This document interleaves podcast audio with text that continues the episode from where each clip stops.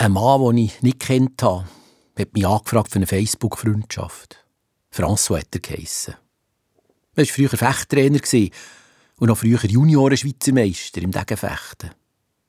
Wie er auf mich kam, weiss ich nicht. Vielleicht hat mir der Algorithmus vorgeschlagen. Ich habe zugesagt, obwohl mir überlegt habe, zu ignorieren. Wenn wir mit jemandem so gar nichts verbinden, frage ich mich auch, ob es Sinn macht, so eine Anfrage zu bestätigen. Er scheint recht krank zu sein, der François, als er mich angefragt hat. Einer der ersten Posts hat eine riesige Narbe gezeigt, quer über den Bauch, nach einer Operation.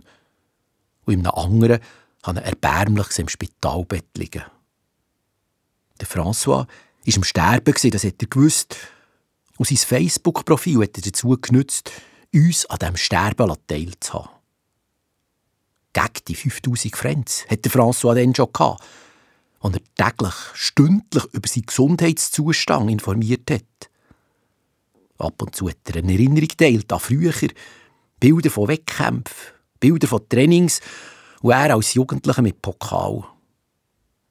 Nachdem ich ihn zwei, drei Mal angeklickt hatte, sind François seine Beiträge wieder bei mir auftaucht. Ich habe fast alles gelesen, was er gepostet hat. Zusammen mit x anderen, früheren Kollegen, Fechterinnen und Fechter, die bei ihm trainiert haben oder die er kennt haben, wie ich, von Facebook. Eine Susanne und eine Valeska, ein Robert und ein Amir, die seine Beiträge geliked und kommentiert haben.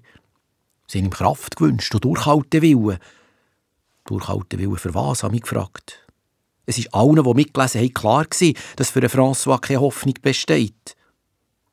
Wenn er es gemacht hat, dass ein Bild von ihm gepostet wurde und er zeigt hat, tot im Bett liegen habe mich gefragt. Das Bild ist von allen Bildern, die er gepostet hat, am meisten geliked und kommentiert worden. Rip François, haben wir alle geschrieben. Gute Reise.